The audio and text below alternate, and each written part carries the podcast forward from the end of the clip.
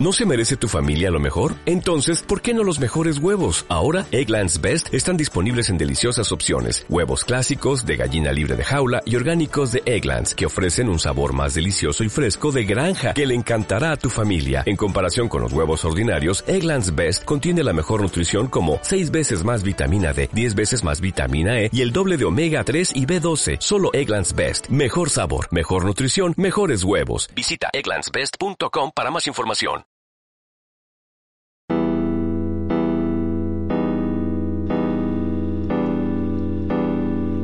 Imagina estar perdido en el océano abierto, achicando frenéticamente el agua de una balsa hundiéndose, la cual se rellena tan rápido como la vacías.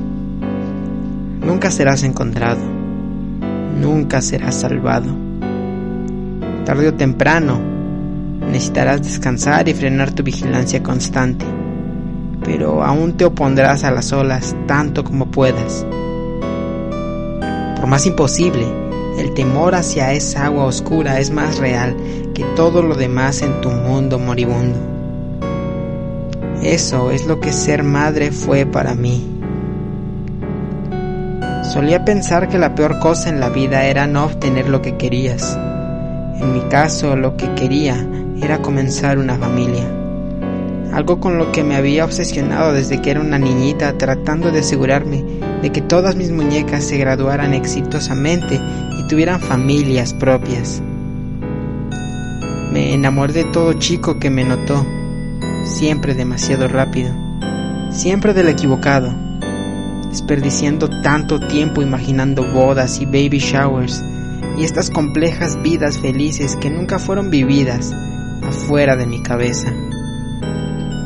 Entonces conocí de la nada a un neurólogo, apuesto, mientras estudiaba enfermería y dentro de seis meses estaba embarazada.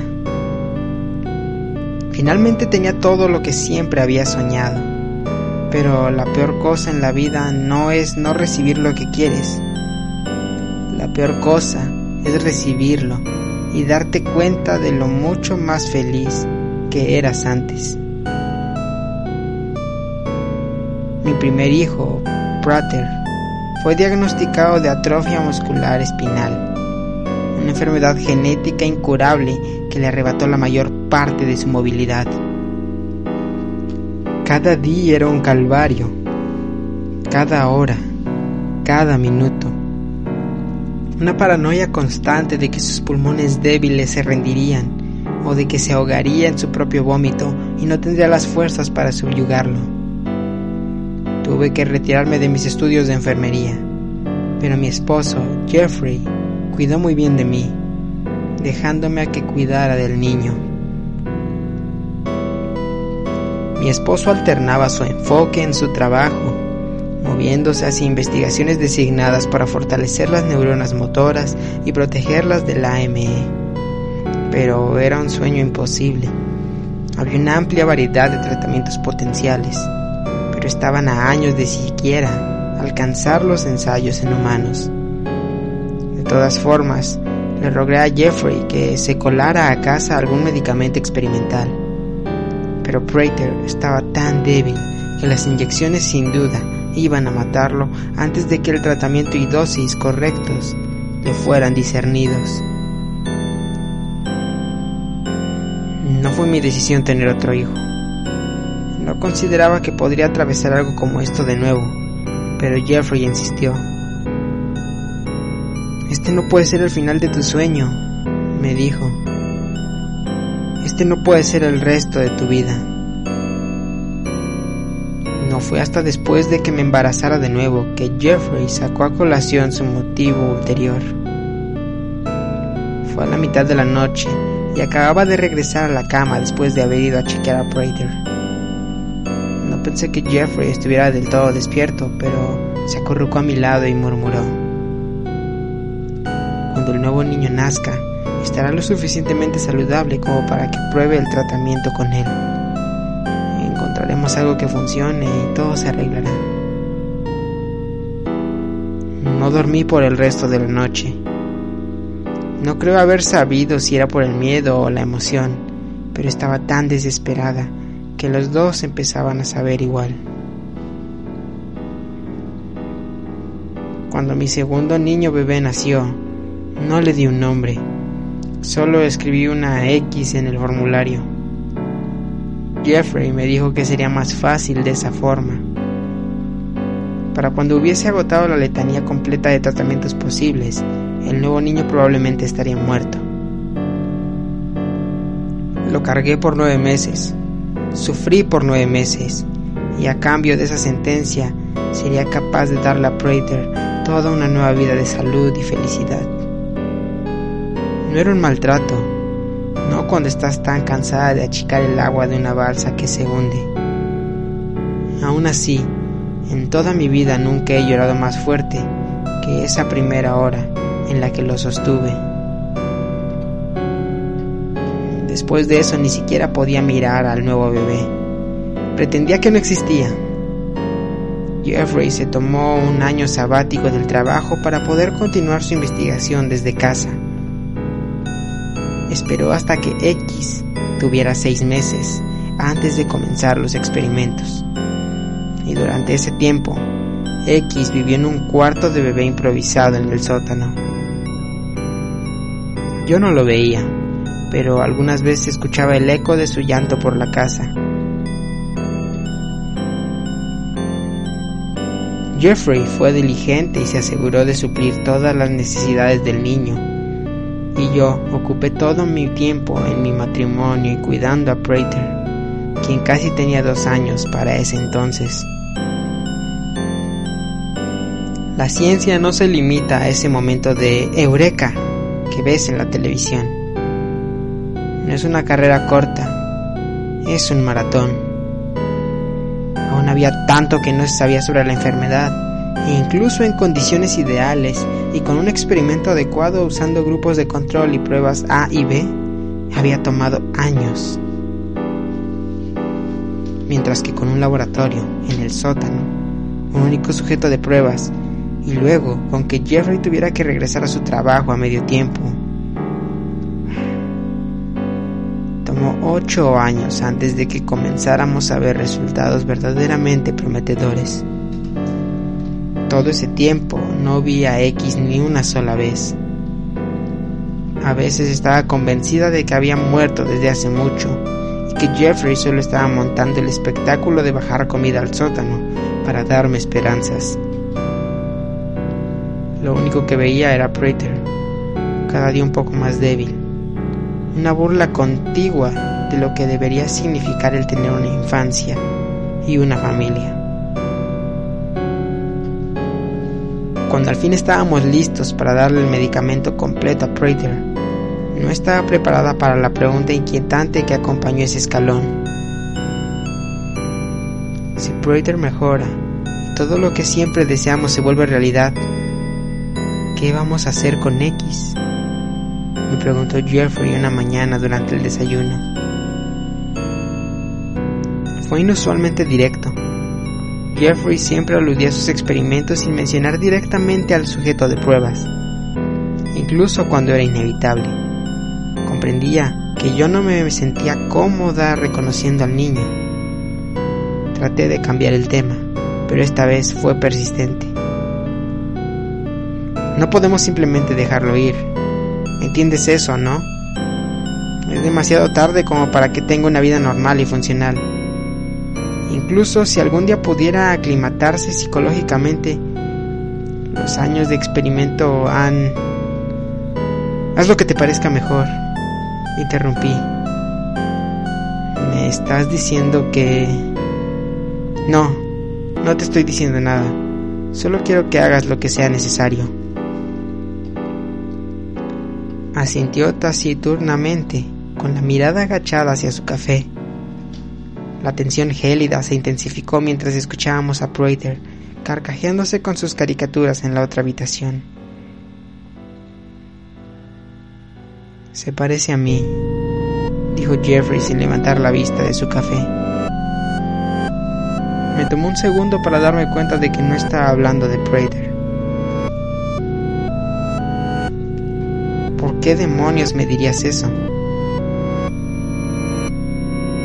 Llama papá, añadió. Finalmente me estaba viendo, pero fui yo quien no pudo recibir su mirada. No le debiste haber enseñado a hablar. Fue todo lo que le pude contestar. Eso incluso es peor que darle un nombre.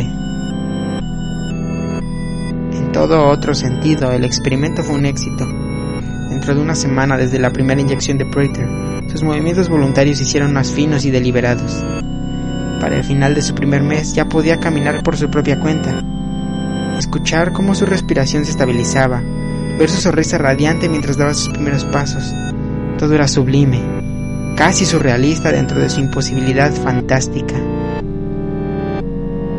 Volviendo a casa una tarde, Prater estaba tan lleno de vitalidad que incluso me dejó atrás desde el auto a la casa. Tras haber entrado, se dio la vuelta para preguntarme, ¿por qué está abierta la puerta? Nunca está abierta. Me detuve en seco en el marco de la puerta. ¿Hay algo o alguien ahí abajo? No. ¿Qué hay ahí, mamá? Una escalera solitaria conducía hasta abajo. Luces estaban apagadas. La habitación estaba vacía.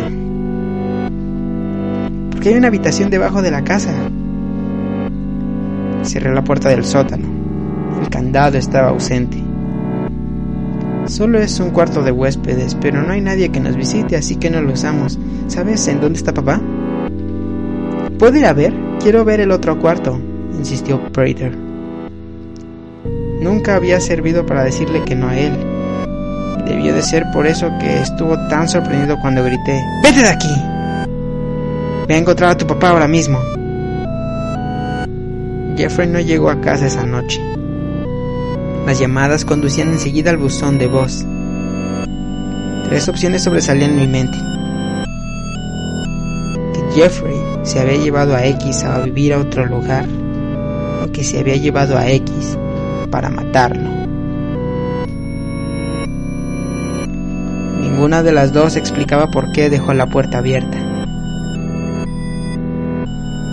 Opción 3. X había escapado y algo le había pasado a mi esposo. Hice el esfuerzo de recordar todas las menciones vagas de X que había bloqueado intencionalmente. Le había sucedido algo durante los experimentos, algo aparte de los efectos psicológicos. Eso es lo que Jeffrey había dicho. ¿Qué fue lo que tuvo que soportar ahí exactamente? El pensamiento había cruzado mi mente una cantidad innumerable de veces en el pasado, pero lo había reprimido tanto que nunca me tomé el tiempo de reflexionar sobre ello. ¿Cómo pudo haber sido la vida para alguien así? A solas, con la excepción de las pocas horas al día en las que Jeffrey pasaba experimentando con él. Los químicos que debió haber ingerido, las mentiras que se tuvo que haber tragado para justificar su existencia miserable. ¿Qué es capaz de hacer alguien así cuando le arrebata su mundo de la noche a la mañana? No dejé que Prater se escapara de mi vista. Me senté en la silla de su habitación, leyéndole historias hasta que se quedó dormido. Y luego solo me quedé ahí para vigilarlo. Quizá me debí de haber ido a algún motel, pero él estaba tan desgastado por la salida y la medicación era aún tan nueva que no quise presionarlo más. En su lugar me quedé sentada y esperé. No sabía qué era lo que estaba esperando, pero sabía que lo sabría cuando lo viera. O lo escuchara, como ocurrió después. ¿Mamá? Me debí de haber quedado dormida en la silla en algún momento de la noche. Sí, Prater, murmuré, no del todo despierta. No, Prater, no. Mis ojos se abrieron de par en par. Estaba oscuro, pero aún así podía discernir la silueta de Prater durmiendo en su cama. Alguien más. Algo más estaba parado en la habitación. No podía ver más que su silueta, pero la figura era irreconocible, retorcida, bulbosa, totalmente grotesca, adherida a la noche como si la oscuridad misma hubiera cobrado vida. Lo único que podía ver con detalle eran sus ojos, dos piscinas enormes de blanco, sin iris, sin córneas. Jeffrey, Jeffrey, grité. Ni siquiera me pude parar, no con ello tan cerca de mí, inspeccionándome como si fuera algún tipo de espécimen. Papá no sabe que he regresado, dijo X. Quería estar a solas contigo por un tiempo. ¿Eres mi mamá? Su dicción era turbia, pero los susurros cálidos estaban tan cerca que me parecía poder sentir su significado más que escucharlo. No, no lo es. Es, es mi mamá. Ahora Prater estaba despierto también, sentado y aferrándose a sus sábanas, a la altura de su mentón.